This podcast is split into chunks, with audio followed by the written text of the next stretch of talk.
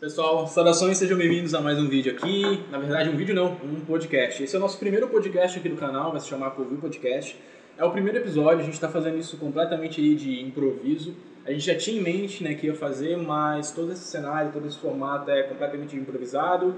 Eu não sei como vai se desenrolar exatamente esse episódio aqui daqui pra frente e também não sei como é que vai se desenrolar os próximos. Mas a gente está aqui no Rio de Janeiro, em Paraty, na casa do nosso amigo Daniel e da queridíssima Kelly, que está lá atrás, que não vai aparecer, mas um salve para Kelly. Salve, Kelly! E a gente queria aproveitar esse momento para fazer uma coisa diferenciada, que é justamente um podcast para trazer uma espécie de entrevista. Né? Isso nunca apareceu no Covid Limita antes, uma entrevista.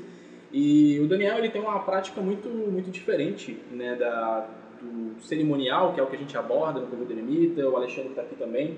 O Alexandre já apareceu em alguns vídeos aí do canal.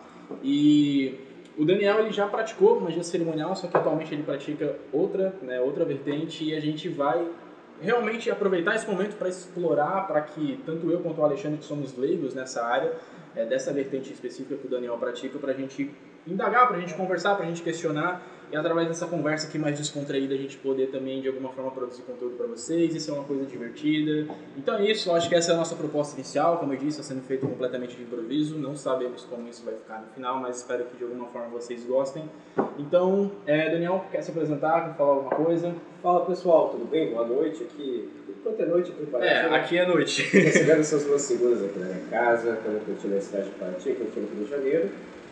E aí galera, vamos fazer um bate-papo aqui bem legal, uma conversa de bar aí sobre as nossas experiências, não só a minha, mas também as do Dalton, as do Alexandre, aí, que a gente possa ajudar vocês, contar um pouco das nossas vidas aí, abrir um pouquinho, né? Com certeza vai ser legal para todo mundo.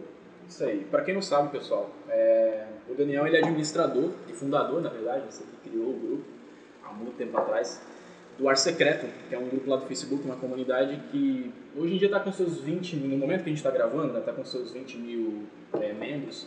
Então é praticamente a maior comunidade séria, né, de, pelo menos séria, de magia do, do Facebook. E o Daniel começou na cerimonial, como eu estava falando antes, então acho que a gente vai conseguir fazer aqui um, sabe, um contraponto bacana das nossas práticas cerimoniais com uma prática bem diferente que a prática do voodoo. Então, para quem não sabe, o Daniel é praticante de voodoo.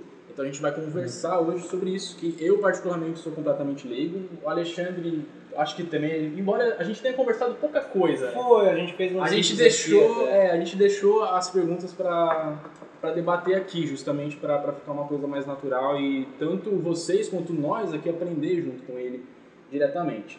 Então, bom, vamos começar falando, né? Eu acho que quando a gente fala de voodoo, a primeira coisa que vem na cabeça das pessoas é Pica-pau. é pica-pau e bonequinho com voodoo é pra jacu e bonequinho de ficar espetando com, com alfinete. Essa é a visão tradicional que todas as pessoas, acredito eu, a visão estereotipada, né, de voodoo.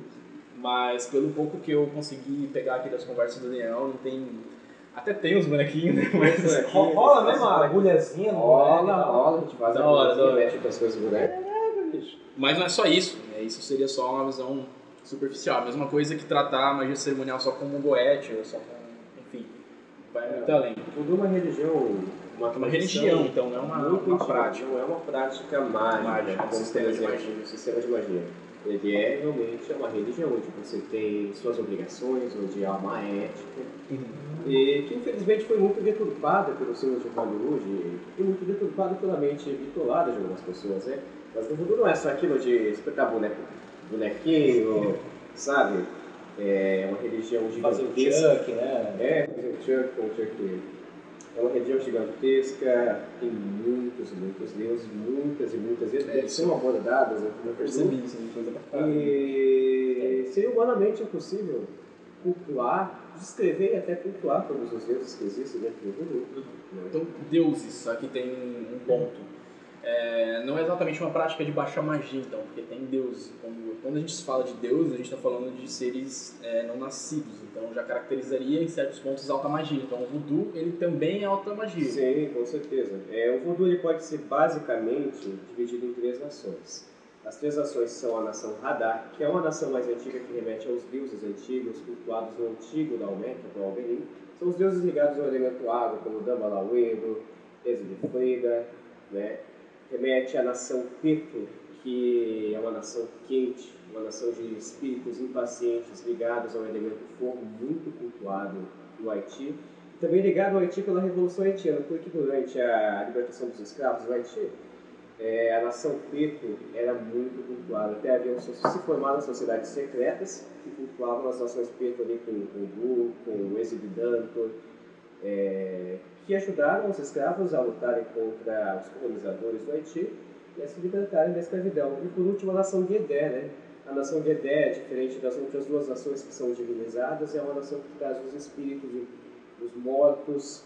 Mais é, necromancia, então. Mais necromancia, exatamente. Mais necromancia. São espíritos que estão tão próximos de nós que nós, a gente nem precisa chamar o Papa Leguar. É, geralmente no voodoo, quando você vai com uma divindade, você tem que pedir para a légua. E Pode explicar aqui, porque eu, tipo, é mais um intermediador. Exatamente, ele é como se fosse o Surly do Demônio Velho. Esse é do légua no voodoo. Ele abre os portões para que os espíritos do voodoo venham até nós. Sem légua não há voodoo. Ele é o senhor dos caminhos, é o senhor dos templos, é o guardião das encruzilhadas. É ele, toda vez que você vai cultuar uma divindade, você pede para levar, abre os caminhos para que tal espírito venha até mim, para que eu possa cultuá-lo, adorá-lo, etc. Isso lembra um pouco Eckhart também na bruxaria, né? É um pouco É, parecido. também é. Eu, a, a principal ligação que a gente faz sempre é com o Sterling, né? Não que Legba seja Sterling, mas talvez compartilhe da mesma energia. Sim, são Assim a, tem a mesma tarefa, né? O mesmo papel similar. Exatamente, papel similar. Mas o voodoo é gigantesco, tem magia cerimonial. O voodoo é uma magia cerimonial. né? Porque você divide ali o culto voodoo em diversas etapas. E assim como se você divide na magia cerimonial, ali você faz o tal do pentagrama, você faz invocação do nascido, você faz invocação do, do espírito que você quer trazer. Então, você, você faz o voodoo assim, com, começando o ritual com banhos, é, com pedido para Papa Leguar, abre os portões, cultura de primeiro, separando as oferendas, fazendo as rezas, sabe? São etapas que Sim. formam o rito. Porque, pelo menos na magia angélica, e na Goethe também, como você falou, a oração do não nascido, você apela primeiro a Adonai, a Deus, para depois chamar né, a entidade, fazer a abertura de portal. Então, é um padrão que se repete mesmo sendo uma egrégora diferente. E, tem influências da africanas, porque quando eu ouvia falar de, de voodoo assim por fora, eu sempre ouvia acompanhado de, de New Orleans, né, Nova Orleans. E aí, agora você me falando que eu fui entender que também tem outras influências de, de outros países, outros, outros continentes, real. É, a origem do voodoo é na costa ocidental da África. Principalmente onde se concentraram, onde se concentrou, a origem do voodoo é o antigo Daomé, atual Benin, né? O antigo do Daomé. Lá onde, é onde eram adorados todos os voodoos. É, voodoo Legba, é, Damba, Lauedo, que era adorado, que era adorado com o nome de Dan, Dugbear, não sei se Um voodoo é um luar. É isso. Não, por exemplo, é, aqui nós chamamos de Loá, né? Ah, que Mas seria uma loa? Só pra gente entender que... O Loá são os intermediadores do voodoo. O que, que acontece? O voodoo está muito sintetizado com o cristianismo, principalmente no Haiti, principalmente na República Dominicana e até em Nova Orleans. E aí dentro do voodoo você tem um Deus maior que é Bon Dieu. Esse Bon Dieu, ele está sincretizado com um Deus maior do cristianismo, que é o Ravé.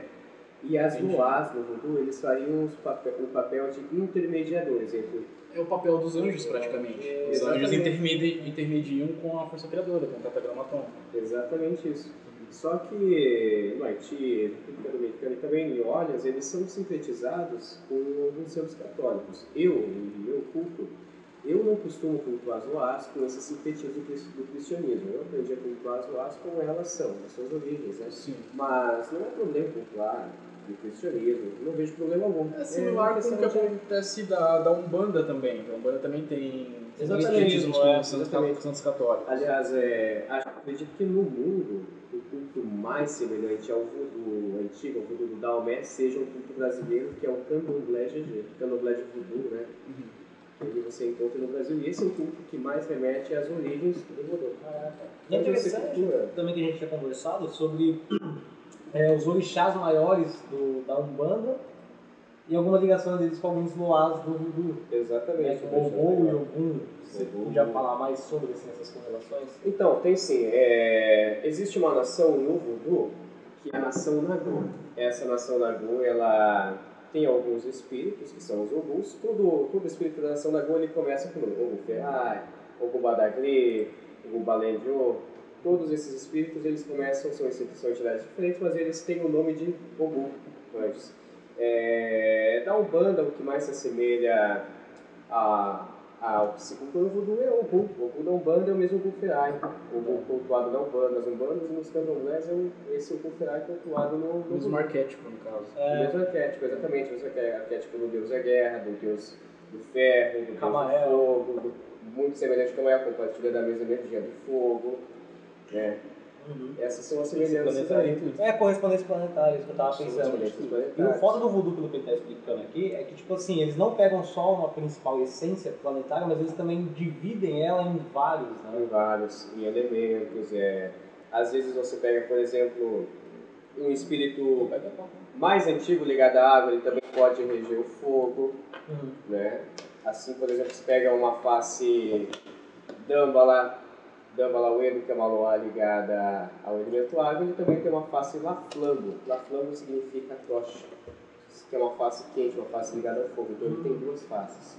Assim como diversas faces, né? Tem um espírito gigantesco, mas na maioria dos espíritos simplesmente ele se divide em uma face da água e uma face do fogo, uma face radar e uma face mais esquentada, mais impaciente. Então a gente tem a divisão de polaridade é, dentro do voodoo relacionado mais água e fogo, ao invés de positivo e negativo. Sim, exatamente. Sempre, sempre, sempre é o trio. Água, terra e fogo.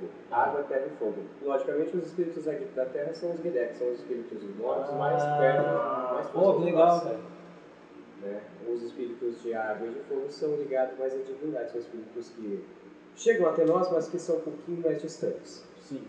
E os de ar não. Os de ar, geralmente, eles entram em sincretismo com os espíritos de água. São os espíritos mais antigos. Fogo e água, eles sempre se alinham dentro do voodoo. Sempre se alinham. Enquanto terra e fogo, eles podem se aliar e trabalham muito bem juntos, como é o caso dos Petro e dos Gedek. Você pode trabalhar fazendo Minokan.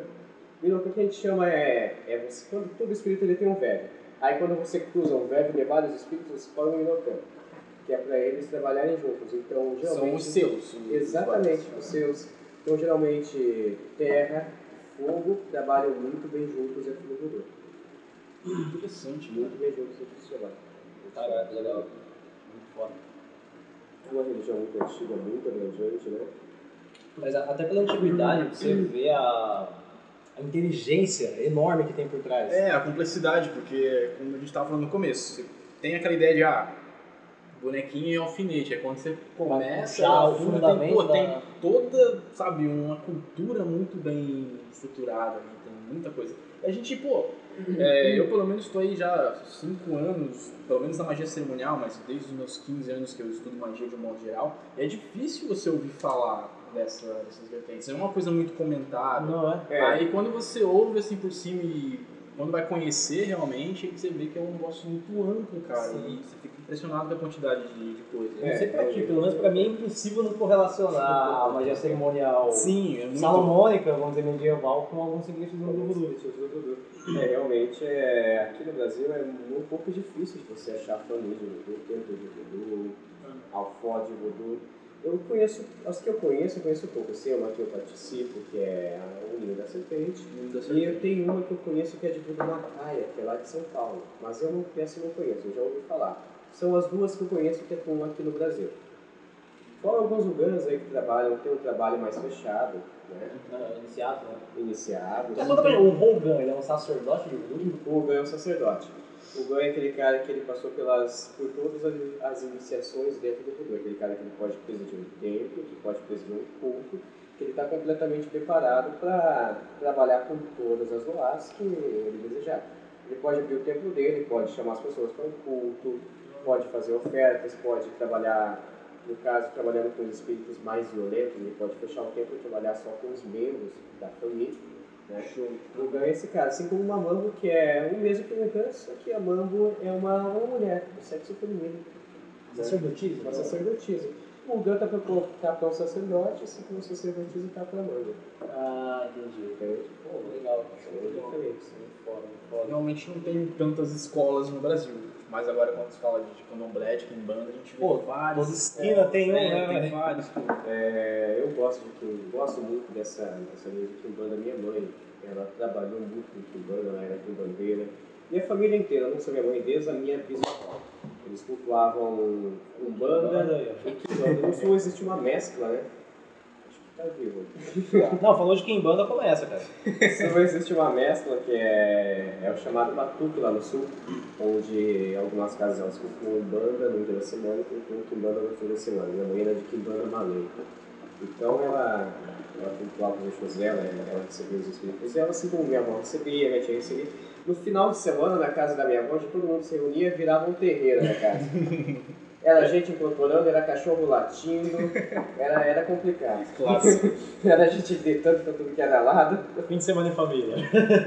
Família tradicional brasileira Família tradicional brasileira. Não é no domingo na igreja, não, é fazendo macumba. Pô, e deixa eu agora uma pergunta que provavelmente alguns já, já estão se fazendo. É, você começou na cerimonial também, você praticou goethe, para quem não sabe. É, eu estudei magia angelical junto com o Daniel na mesma época. Então, a pergunta que eu faço é: o que de certa forma te chamou a atenção no voodoo que fez você querer ter ele como prática principal do que a, a cerimonial, sabe? Quais são os prós e contras assim que você consegue separar dos, dos sistemas? Então tem muita coisa, cara. Eu comecei na magia cerimonial, pratiquei goécia, magia angelical, é, magia planetária. Cheguei na OLN, estudei um pouco pela OLN, mas não tive paciência da magia cerimonial, né? E eu vejo que no voodoo, dentro da vertente de voodoo, eu encontrei um caminho, um caminho que eu necessitava que não é só magístico, não é só um caminho de feitiçaria, mas é um caminho religioso no qual eu sigo uma ética, no qual eu tenho os meus deuses, meus deuses eu tenho uma fé a seguir. Isso era algo que eu não tinha dentro da magia angelical, que eu, pelo menos, É, não sentia. Sim, a magia cerimonial. né? Sim, tipo, tanto- mesmo sendo para a prática angelical, eu vim falando, você não precisa ser religioso, cristão, judeu para praticar magia angélica, nem goethe. Mas às vezes, em certo ponto, isso acaba sendo prejudicial porque você não tem um padrão para seguir. Então a gente vê praticantes de magia angelical, praticantes de goethe, mas cada um com o seu estilo de vida, cada um com a sua, sabe, as suas, as pró- sua própria moral, seus próprios códigos Até a sua própria religião. É, Tem- faz a própria religião. Uhum. Então é uma É. coisa que não, não tem uma, uma estabilidade. É assim, cada um, cada um e Exatamente. vira um caos. Assim, né? Eu acho que dá é- um certo desamparo na pessoa, né? De, por mais que você sabe que não vai ser desamparado pelos anjos ou até pelos próprios Dharmas, você Exatamente. fica meio que sem ter um, um ritual a seguir no dia a dia. Exatamente. Né? De adoração, tudo mais. Tem, tem quem é judeu que realmente faz, é judeu ou cristão que faz as adorações diárias, mas ele já tem uma religião. Se você pega sem ter tanto, tanta afinidade com o Ravé, né, com Adonai, e vai praticar magia angelical ou essa, você vai conseguir resultado, porém você não vai ter uma religião fixa. Fixa, exatamente. Fixa, Você não tem exatamente. uma prática de adoração. Sim, eu como magista eu nunca, nunca consegui me apegar ao cristianismo.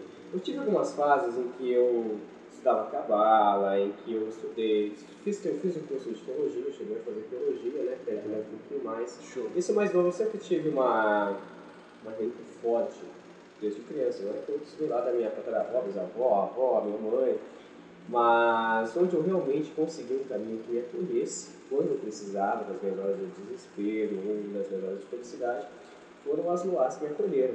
E é lá no voodoo onde eu fico fixo, mas se eu quiser, elas me liberam para fazer qualquer outra coisa. Eu posso praticar magia cerimonial, posso chamar anjo, assim como eu, eu costumo é, invocar o anjo Micael, né, o Israel. E tá tudo bem com as luas, elas me liberam para fazer isso, Isso sem é problema nenhum. Mas- Talvez, perdão de cortar, mas é, talvez seja uma das coisas que a magia cerimonial, como a grande maioria já conhece, ela é bastante chatinha no sentido de que tem regra para tudo. Então, às vezes, você acaba ficando meio limitado. Então, você tem dias, horários planetários para seguir, tem as fases da lua e tudo mais.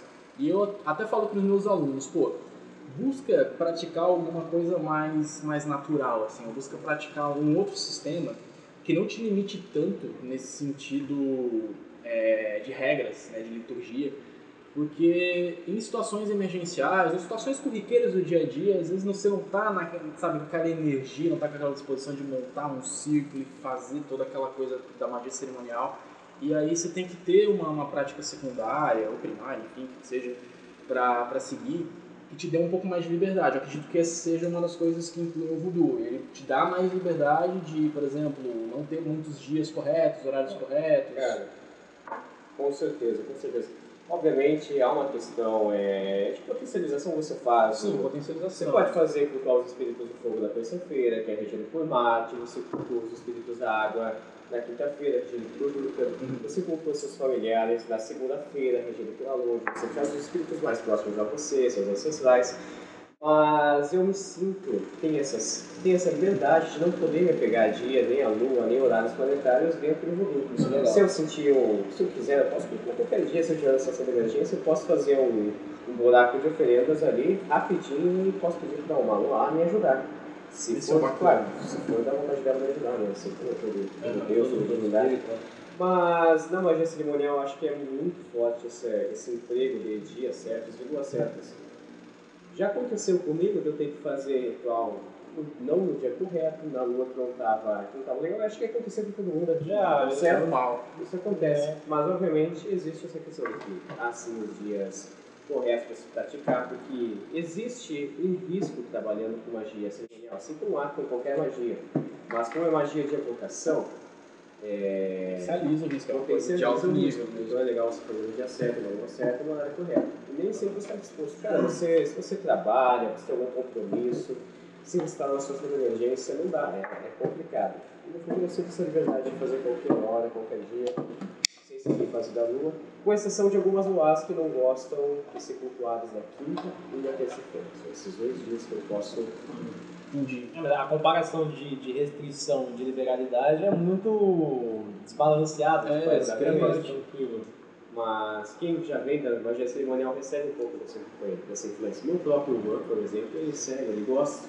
Ele gosta de seguir essas cultuar as luas. É, pô, é tipo eu no xamanismo, assim, eu não sou obrigado a seguir, os animais de poder eles atendem fora de dias, mas, por exemplo, se eu quero trabalhar um aspecto mais mediúnico e eu tenho que chamar animais ali que trabalhem isso, eu prefiro fazer esse trabalho numa segunda-feira, porque já, já vem da cerimonial que segunda-feira é dia da lua. E aí, claro, potencializa se eu quiser fazer na segunda, mas se eu quiser fazer, sei lá, na quinta, sexta-feira, vai funcionar igualmente. Eu não vou ficar limitado. Coisa que para entidades como Diamonds, para anjos e tudo mais, se você fizer um dia fora, né, num dia errado, abre aspas, acaba dando uma, uma limitada muito brusca assim, é. no, no rito. Dá uma dica. Que nem o Dalton tava lá em casa, eu, tenho, eu fiz o Instituto do Epitámero, né? Aham. Lá no Parque da Angelical. E cara, o negócio é. Complexo. complexo, Cara, eu acho aquele círculo vertical não do caralho, porque não tem espaço pra fazer aquilo, é muito grande aquele círculo. Você faz uma, duas, É. acho que são três camadas, né? São três Sim, camadas escreve e um círculo central. Isso, né, escreve Dalton, os né? nomes dos elementais ali. Os quatro reis Esse é bacana, que você vai, vai adaptando. E, velho, toda hora, é paninho, giz na mão e você alterando, entendeu? Então, se você tem um piso seu, chão da sua casa, depois eu fui estar ferrado, porque não pega Não pega, Não não. pega, o gente. meu eu tive que, tipo assim, era um chão. Não tinha piso, toda casa tem piso, menos aquele quarto. Por isso que eu já fiz ali. Aham. Pintei de preto e comprei uma puta uma caixa de giz. Consagrei tudo e falei, não, é isso mesmo. Eu já, já tive uma decepção assim com o círculo vertical. Eu morei numa casa lá no sul ainda, eu sou gaúcho, eu morava numa casa lá em Santa Maria.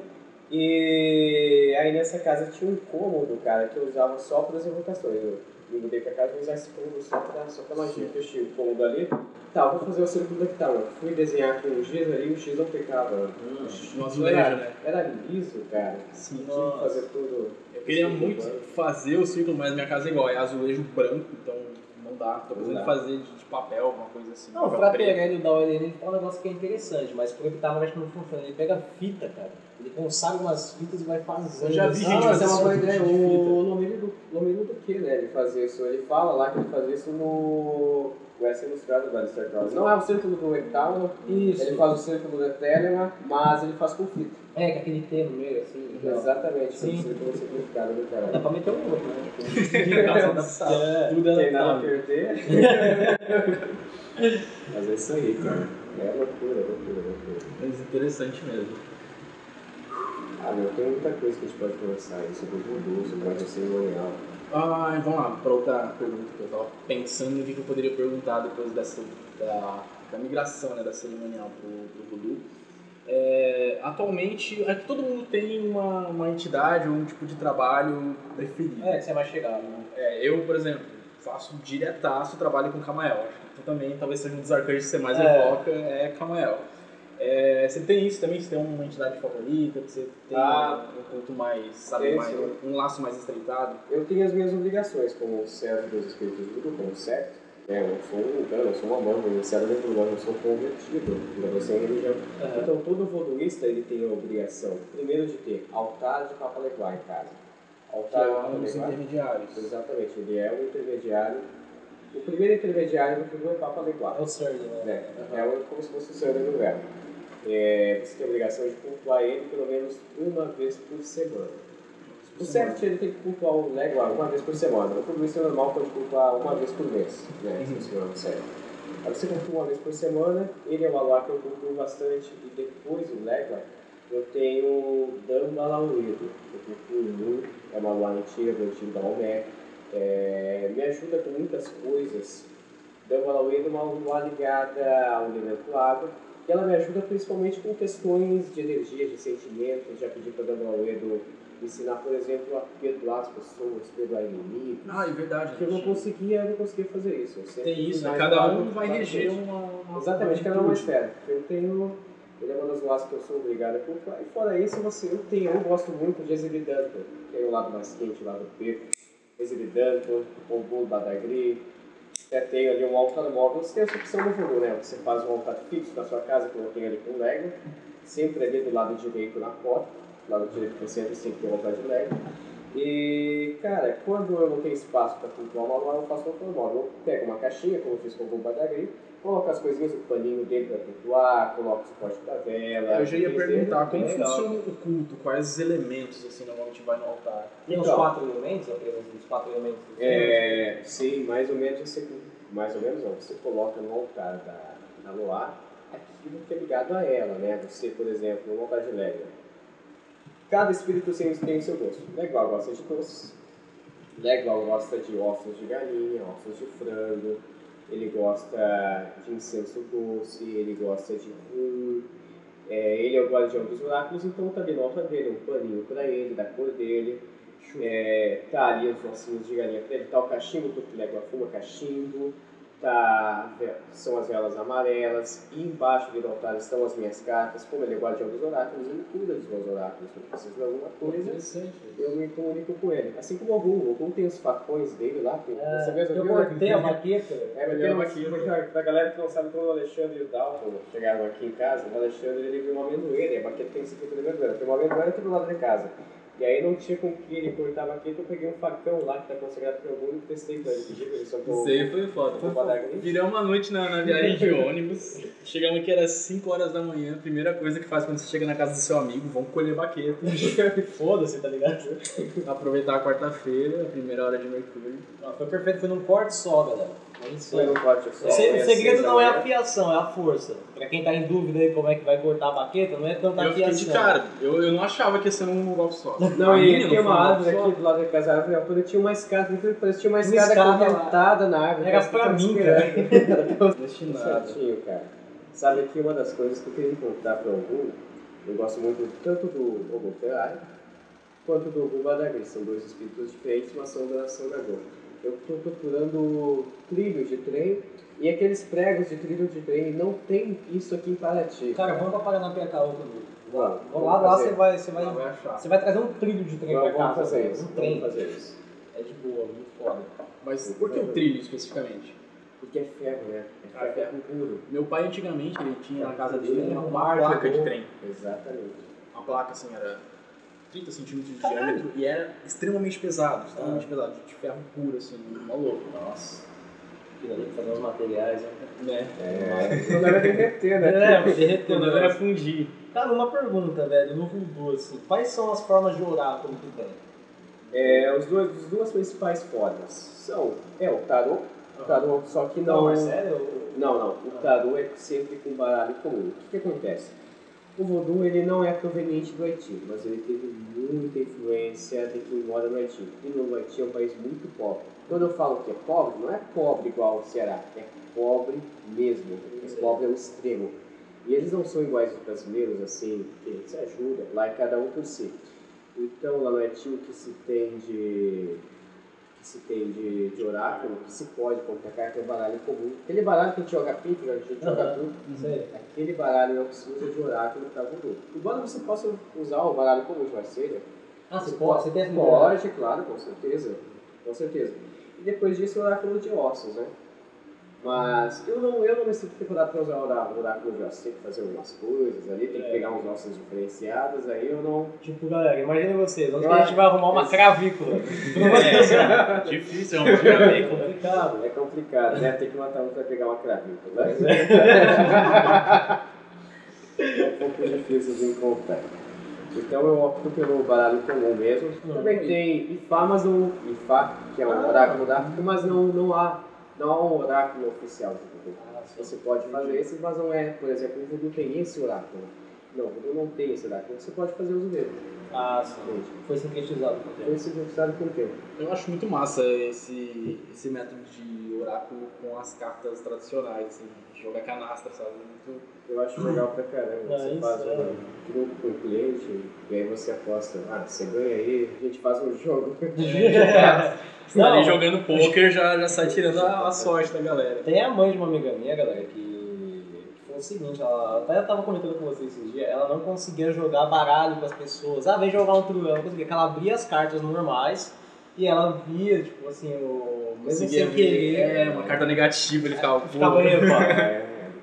É, Nossa, eu não tenho essa capacidade aí não, mas essa mulher é. Não, acho que nem vira ter, pô, como é que ela vai bater um baralho? Ainda bem que eu não tenho. Ainda bem, né? Fanta aí pra mim. Mas é, pega a fanta aí. Pegar fora. Eu queria mais um, mais um pouquinho de rum, mas eu acho que eu vou pegar do do rum. Legal, legal. Aquele rum é mais suave, peraí. Mais suave que esse? Dá, o- dá o corte aí, gente, eu acho mais suave. Ele.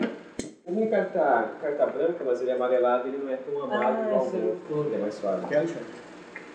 Mas já que tu insiste. Tem o carta ouro também, ele é menos amargo ainda, mas mais suave. Uhum. A Eva também gosta de isso, cada um tem uma preferência. E cara, deixa eu perguntar uma coisa, é uma pergunta assim que eu, eu tenho bastante.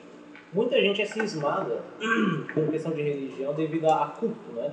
Eles são, assim, criados no, no cristianismo, eles aprendem de que não se deve cultuar outros deuses, é proibido estar lá e tal.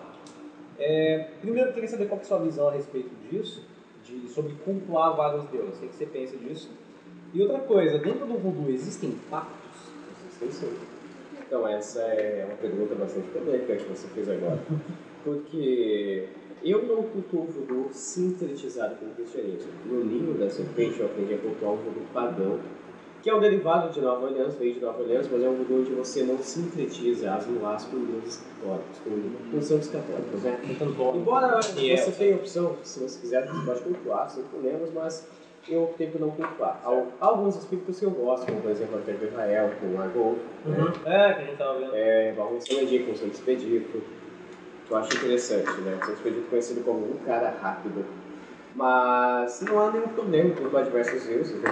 deuses diferentes, até porque, por exemplo, se eu quiser outra forma de culto, outro sistema de magia, eu posso conversar com ela e ele tranquilamente ele me libera, assim como libera outros egoístas, assim como eu não, todo mundo para fazer outras formas de culto. É, é de boa, gente, você não é. Voodoo é uma religião, é um caminho, mas você não é acorrentado ainda. Certo. Você não, não sofre de É um amar. diferencial, É, cara. Porque normalmente, quando a gente fala religião, Já tem... era, é o cabresto, entendeu? Isso que é legal. E no caso dos pactos, cara, é, é, é aquele pacto implícito ou um Sim. pacto explícito? Você pode fazer qualquer acordo com qualquer espírito, né? Geralmente, isso vai de, de cada natureza, de cada espírito. Ele vai te pedir em troca alguma coisa e você faz um acordo com ele. Você dá uma coisa valiosa para ele. Como ele pedir algo do gosto dele, e você pede algo em troca. Alguma É coisa do seu gosto. Obviamente, existem pactos assim de sangue, você pode conversar com diabas que não são, não são lá, são espíritos de fora, né? Mas existem pactos assim, assim como existe aquela lenda lá do Robert Johnson, né? Que fez o pacto com o diabo da encruzilhada.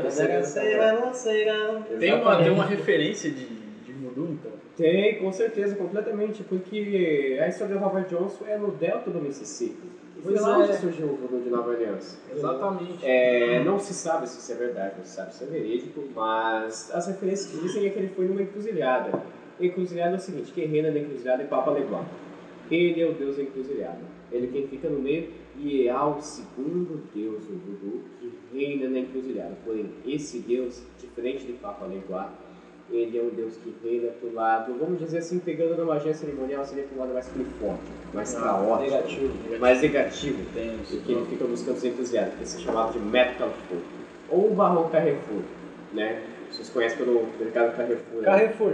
Então, eu especulo que É. é, nessa lenda aí, ou o Robert Johnson deve ter se pactuado com o Papa Leguá, ou o Barão Carrefour, Os o, dois. o Calfur. Calfu, né? Eu acho que pelo fim que ele teve na lenda deve ter sido Calfu, que dizem que ele morreu em Wanda aí no- nos corredores do É, hotel. foi é, no, no quarto do hotel dele e tal. No quarto de hotel, pelo fim que ele teve foi Calfu, que é um lado mais forte, mais caótico, é um espírito, muitas vezes, há uma lenda na antiga que Calfu é simbolizado com, assim como Abon disse, Calfu é simbolizado com o grande diabo, que é o grande diabo, né?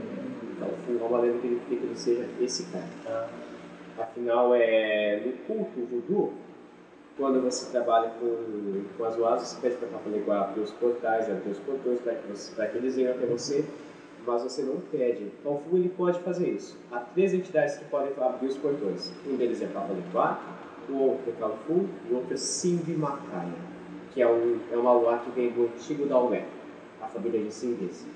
E Calfu você não pede para abrir os portões, porque ele carrega um esco, uma escolta de Esco significa escolta, uma escolta de espíritos muito, muito, muito negativos. Então quando Calfu abre os portões, significa que vão vir espíritos muito, muito, muito pesados.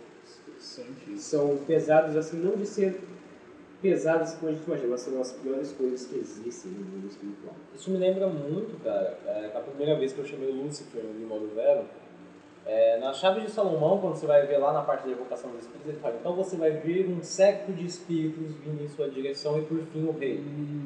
Quando eu chamei o Lúcifer a primeira vez, eu fui num lugar pequeno, não tinha tanto espaço para uma sala, é, antes dele se apresentar, dele chegar, cara, eram muitos vultos em volta do círculo. E eles corriam, eles se aglomeravam, eles pulavam, ficou uma hora. Eu falei, pô, tô chamando um monte de egum aqui, velho. Cara, eu me lembro da época da OGP, né, cara, que a gente passou pela OGP, acho que foi o Davi que falou alguma coisa no, no, no nosso chat lá, falou, cara lá do Naruto maconheiro, no perfil, ele chamou o Lucifer. ele disse que viu um monte de espírito correndo pela casa dele, o cara é bravo. Não, foi isso mesmo, Você cara. falou, caralho, o cara é bravo, o cara é bravo, o cara é bravo. Alexandre é um famoso Naruto maconheiro. Aí eu mostro o Naruto maconheiro. E tipo, depois que veio aquele monte de espírito, eu falei, pronto, morri, né? Os caras vão me pegar. Aí eu percebi, assim, eu não vi, eu vim conhecer cara cara Lúcifer um ano depois, mas eu percebi a presença maior ali diante de mim começou a se comunicar comigo. Então lembra bastante o que você falou sobre o, o Calfu. Né? Ambos representam assim os títulos Mor da, do lado negativo Uhum. e todos eles vêm com um Espo, né? Um exército de Um exército de espíritos. muito, muito pesados assim. extremamente pesado. No mundo espiritual está com Calfu. Embora ele, ele é um espírito muito agressivo, muito impaciente, que não é para qualquer Vulcano, né? para qualquer série, tipo, os humanos podem cultuar, né? Os humanos podem cultuar, é, nem todos estão preparados para ele. na alçada do Calfu, assim, ele, além de abrir portais, coisa e tal, qual é a. a eu acredito que todos que têm uma especialidade, digamos assim. Qual seria do Calfu? Calfu ele não abre portais, é diferente. Papa Leguá, Ah, ele abre portais para que as loas venham até nós. Calfu abre portais para que nós possamos ir até as loas. Ah, projeção seria? Pode ser projeção, não sei como você interpreta disso. Eu nunca pedi para que Calfu abrisse portais para mim. Na verdade, isso é proibido para qualquer, pra qualquer voodooista que não seja um bocor.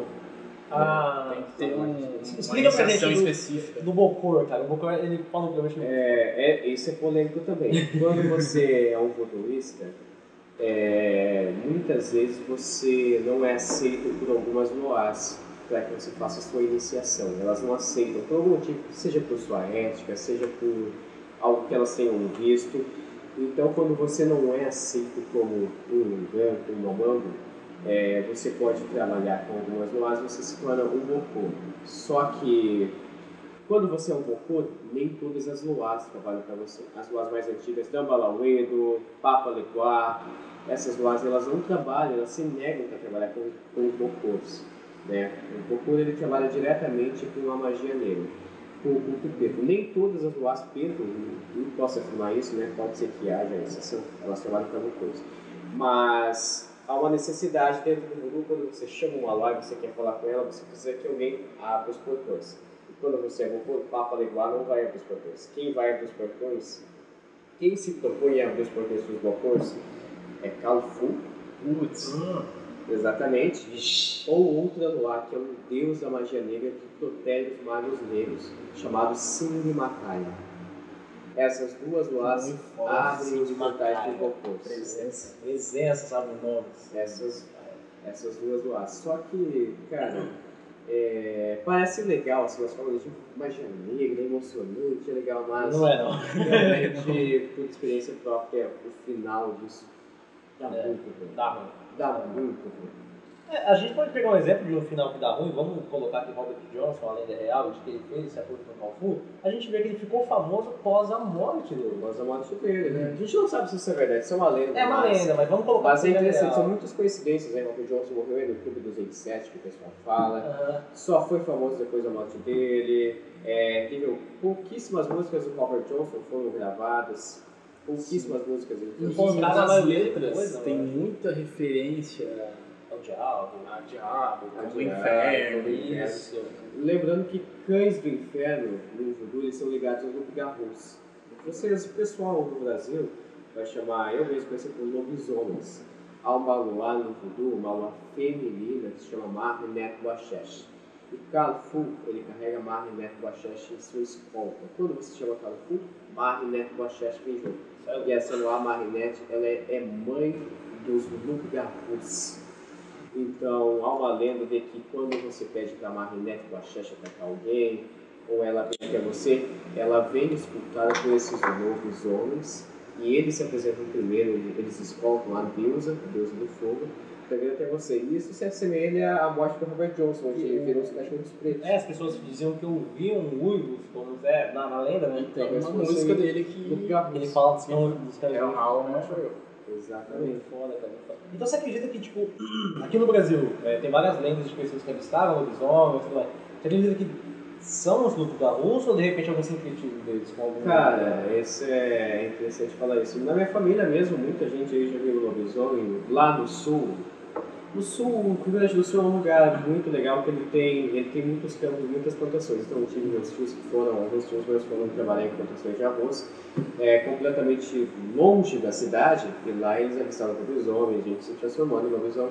Então não se sabe, mas meu campo, por exemplo, acredita que lobisomens são seres completamente espirituais, Sim. mas eu, por exemplo, já aconteceu uma experiência minha, particular, contando para vocês aqui que estão assistindo, tá? Só para vocês. Exclusivo, né? Exclusiva, Uau. revelando uma experiência. Eu já chamei Marinette do Axesh e quando eu chamei ela, pulou alguma coisa em cima do meu telhado. Eu não, não identifiquei o que era, mas pulou alguma coisa muito, muito pesada no meu telhado que começou a caminhar e eu, eu me borrei todo na hora, cara. Nossa. Porque os lugarros eles nos devoram, nos devoram no sentido espiritual e eles podem causar danos físicos, né? Então não sei se talvez haja materialização dos sim. só criaturas espirituais, Aham. eu não posso opinar sobre isso, mas que há, assim, eles estão no estoque do mar e. Uma coisa interessante que é. Eu até comentei com vocês, eu acredito que eu comentei com vocês. Eu estava lendo um livro do Stephen Skinner e do David Bernstein esses dias. Acho que é algo como evocação dos reinos angélicos e demoníacos que eles têm.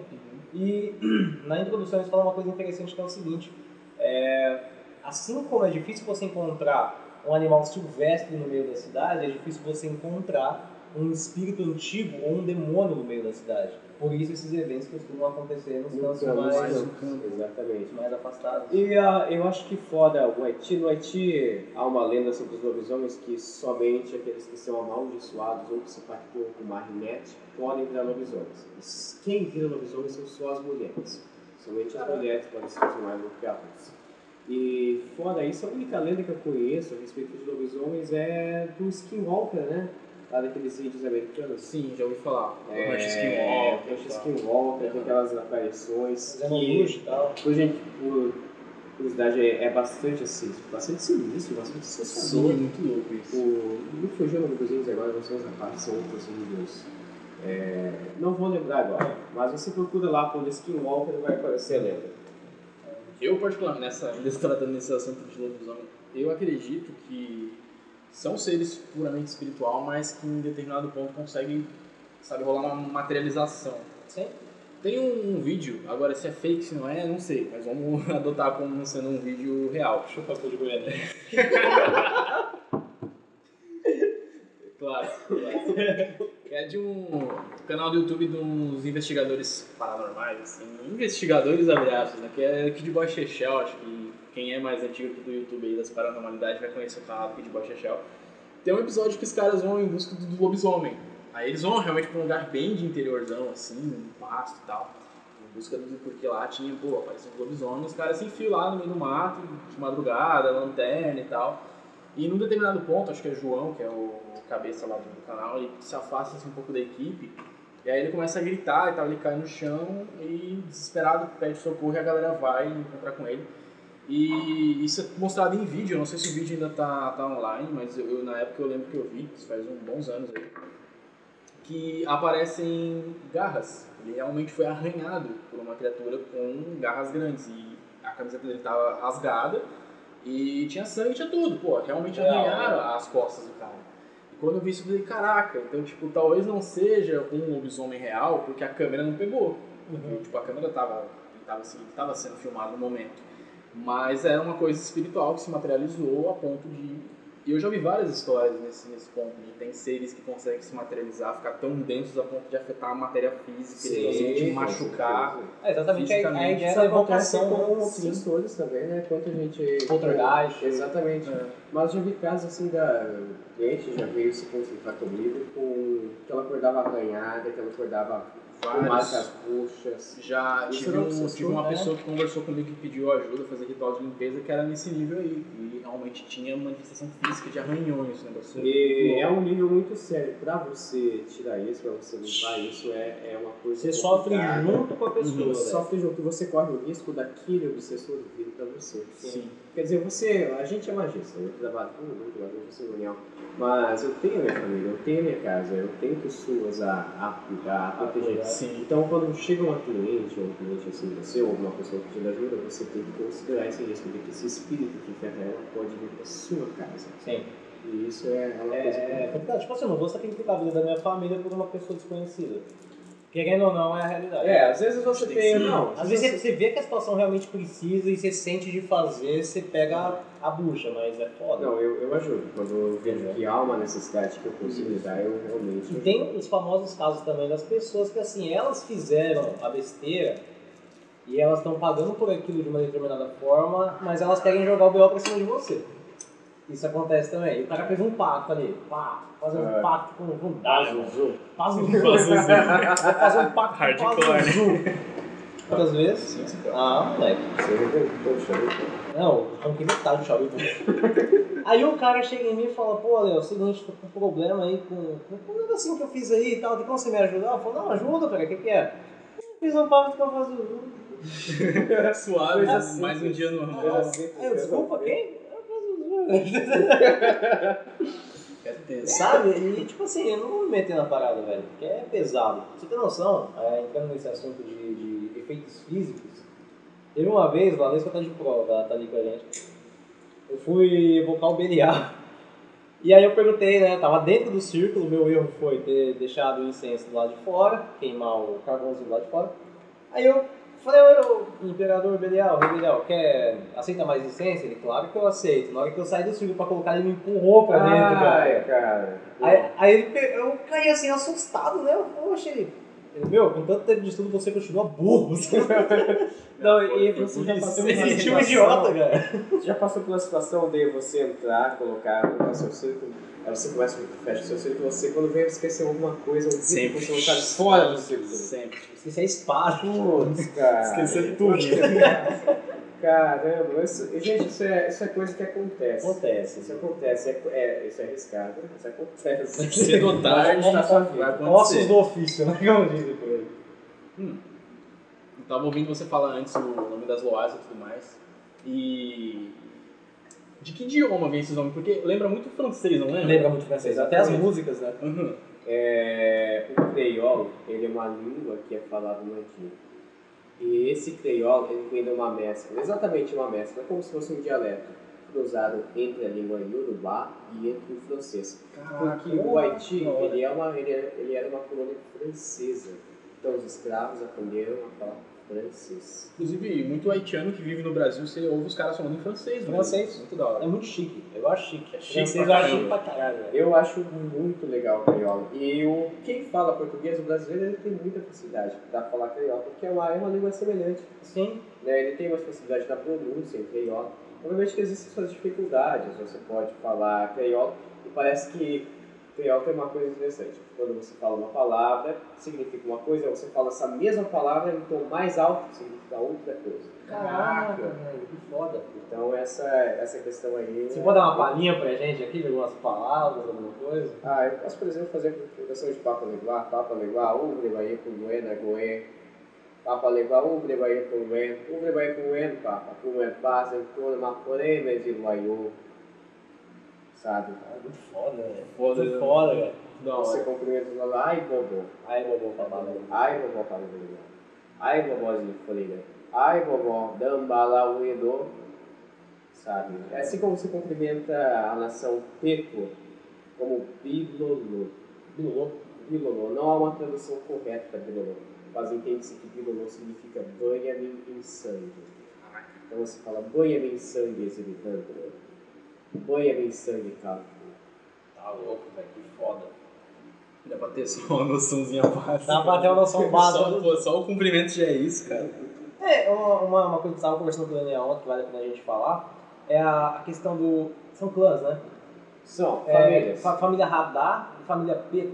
Seria algo como um, a família Radar um lado positivo e os Petos um lado negativo, né? Você pode sintetizar assim, como por exemplo na magia cerimonial você usa as Cliffords e as Sephiroths. É como se fosse a família Radar com as Sephiroths e como se fosse a família Peto com as Cliffords. sim. Embora nem todos os espíritos pretos sejam tão, tão negativos, sejam negativos. Os espíritos pretos são muito bons, muito bons, mas são espíritos impacientes, são quentes, e há alguns dentre eles que são classificados como preto, são espíritos extremamente negativos. Que você não pode cultuar, não que você não possa cultuar, mas que você sabe, se você cultuar, vai haver um resultado muito pesado. É muito comum, por exemplo, não é muito comum, mas você pode pontuar um preto e saber que o resultado dele na sua vida vai ser extremamente negativo, que ele vai ele vai, você por exemplo, concluir o aspas Wood, que é uma Exile a família dos Exilis que é preto, mas é extremamente negativa.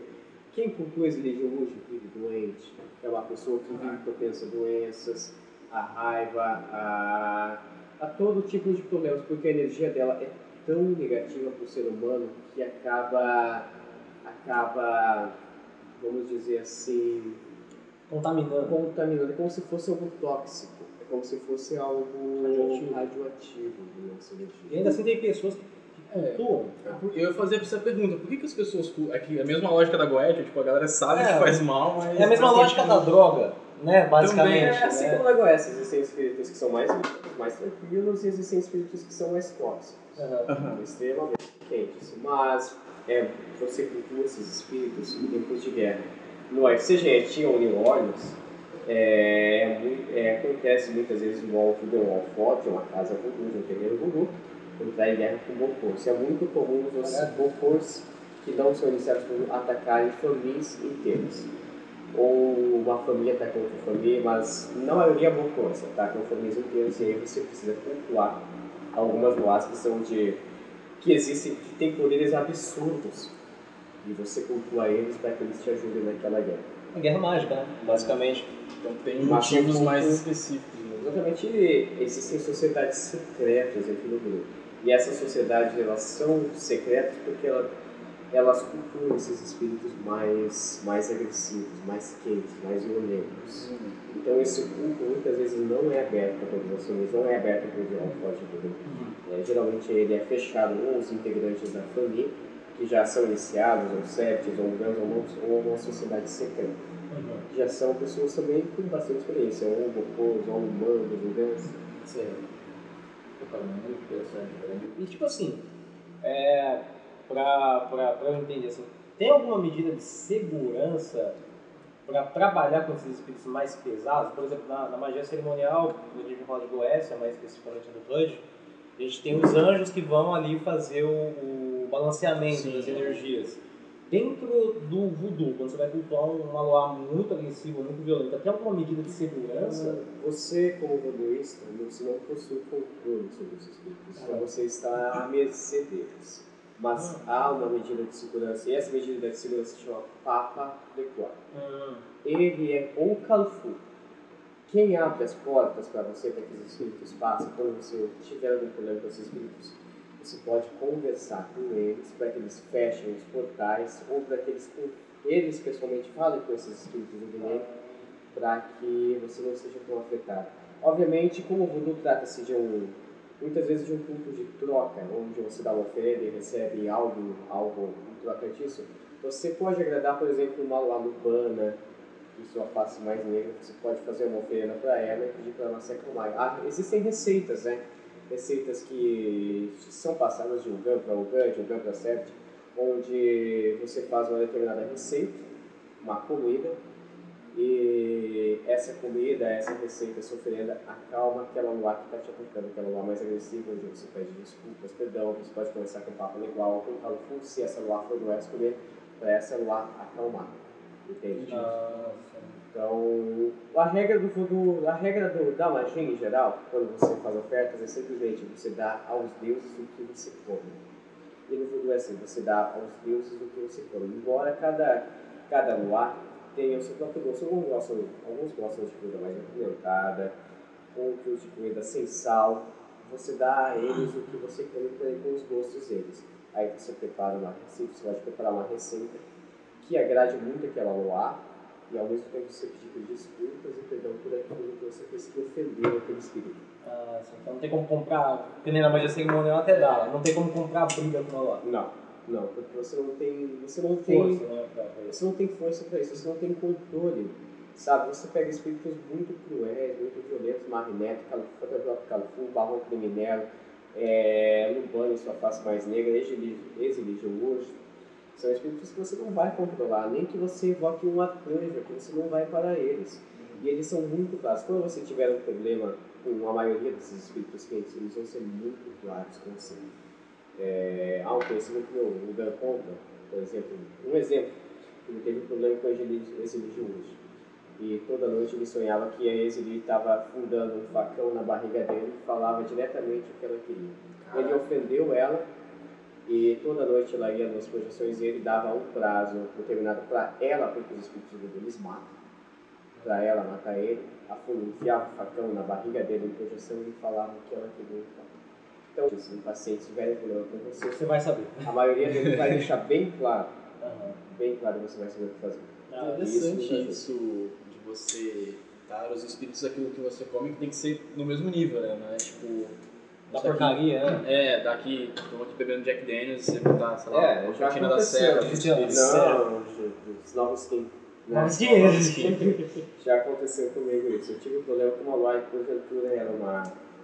Bom, gente, a gente teve um pequeno probleminha aqui com a bateria da câmera que acabou acabando aqui no meio da- do nosso podcast, mas Daniel, você estava falando do episódio onde você precisava servir a banana. É, então, ah, houve um episódio, por exemplo, uma Loa que era das mais antigas, né, da Frida, ela chamada Frida, né, sintetizada com Afrodite. E, cara, aconteceu o seguinte, por exemplo, até esqueci o que eu tava falando, mas vou contar esse episódio aí.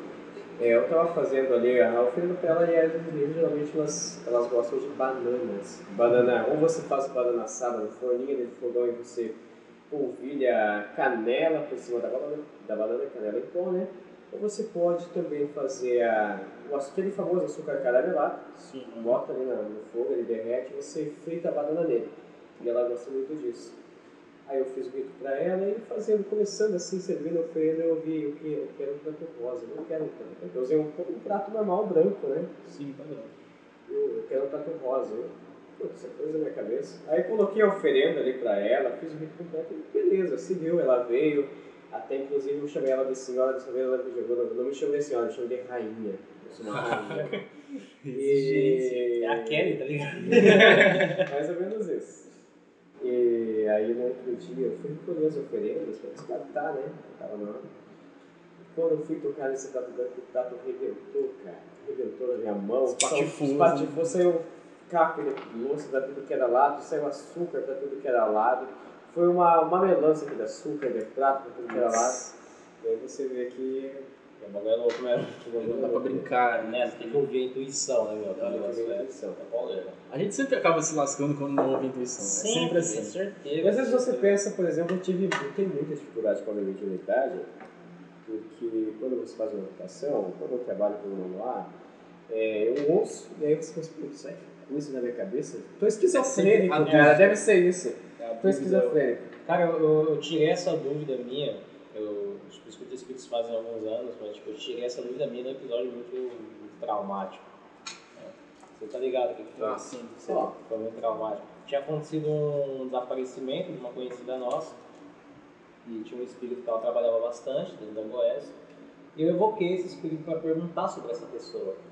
É, não vou citar nomes nem nada para não comprometer nada. É, e tipo, ela estava simplesmente desaparecida há alguns dias. E eu perguntei pro espírito, como é que essa pessoa tá? O espírito, essa pessoa tá morta. Sabe, eu ouvi isso, só que tipo, era uma amiga minha e tal. eu pensei, não, deve ser coisa da minha cabeça.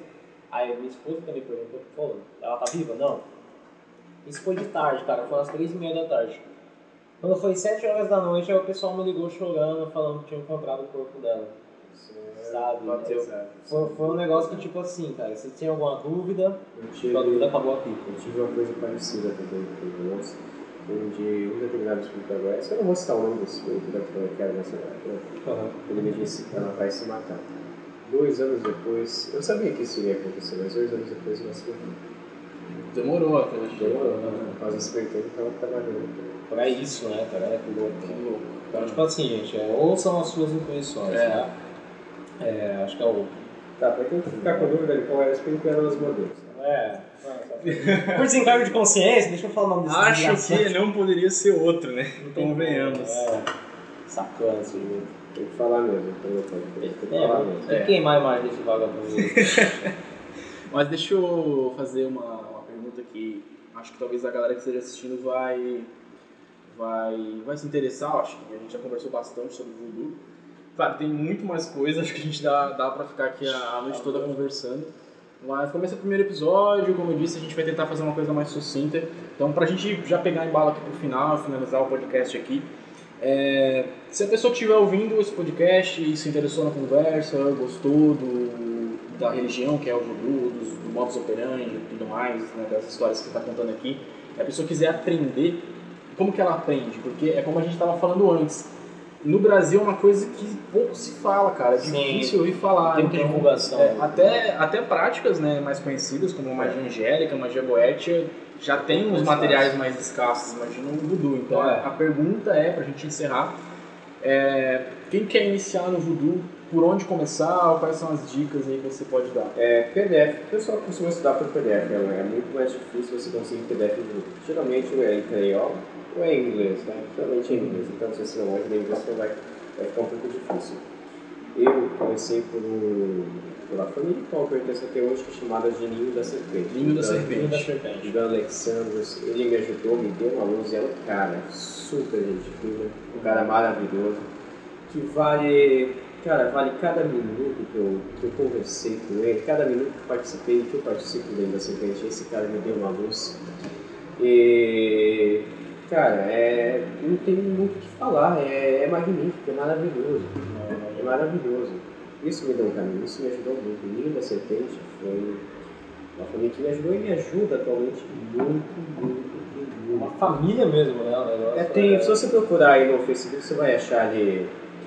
Você vai achar a página do Ninho da Serpente com vários textos sobre voodoo que vão Vou ajudar. deixar na descrição Né? Você tem que, tem que ter vontade de estudar, porque os textos são gigantescos que o, que o cara escreve, né? Aí é bom. que o Alexandre escreve. É, é para isso tudo mesmo. E tem o blog também, Ninho da Serpente. E aí, de qualquer uma das duas formas, ou você me chama lá no inbox, me chama lá no privado no Facebook, vai lá no ar secreto, me pergunta. Daniel Estelo, tá, Que eu vou estar sempre, tá sempre disponível, cara. Nunca vou me negar a responder para alguém. Sempre que eu tiver tempo, eu vou, eu vou ajudar vocês, tá? Não, tem problema não. É isso aí, A gente está disponível aí para ajudar. Eu acho que tanto eu quanto o Dalton quanto o Alexandre, nós passamos por caminhos tortuosos, tortuosos, imagino. Muito difícil, a gente passou muita dificuldade com... A gente estava começando e não, não haviam referências, não haviam mestres. E, e as referências que tinham não eram tão referências Não eram assim, né? assim. A gente, a gente acabou descobrindo com o tempo algumas coisas, ou no meio do caminho. Então, como a gente passou por isso, nós nunca vamos estar Negando ajuda. se negando a ajudar vocês. Né? Se negando. Eu nunca vou me negar a ajudar Não. que realmente E precisa. realmente precisa, realmente quer, tem folgado pra caramba. Por favor. manda pergunta besta, não façam isso. É, por favor, só não me chame pra, pra casos amorosos aí, eu até ajudo, mas não tenho muita paciência. Eu digo É. mesmo, digo mesmo. Não me chame pra casos amorosos porque eu já sou casado. Então, Mas é isso aí então, acho que vamos encerrar por aqui é, nosso primeiro episódio. Pô, pra uma coisa que foi improvisada, assim, foi meio Foi que de última foda, hora, foi foi bacana. Agora a gente vai começar a procurar aí outras pessoas de vertentes diferentes também pra estar fazendo essa conversa. dificilmente vamos achar uma tão boa, mas a gente vai se esforçar pra trazer o melhor do conteúdo e magístico pra cá. Daltinho, pra finalizar, já que a gente falou da serpente e tudo mais, eu queria colocar uma música de voodoo que o Daniel me apresentou, que eu gosto pra caramba. Cuidado com a propaganda do YouTube. Vamos ver se não vai vir, hein? Vamos ver se Bora vai. lá. Vamos lá. Não, Será que dá pra ouvir por lá? claro. Se deixar perto da. Vamos deixar mais perto.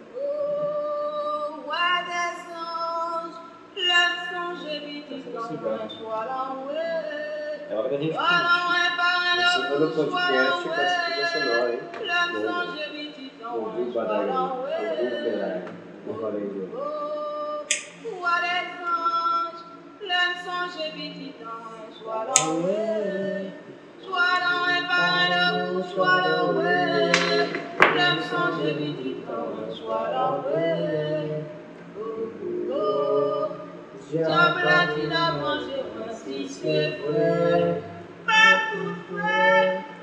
Oh, oh, diable a-t-il à manger ainsi vrai. Mais bien mon Dieu Aucun des saints Diable a-t-il à manger c'est pas vrai C'est pas vrai Timothée c'est pas vrai Cantar Ça c'est chouette o feeling da coisa. Mais mon Dieu Aucun des saints c'est pas vrai Isso é uma brincadeira, criança. Vrai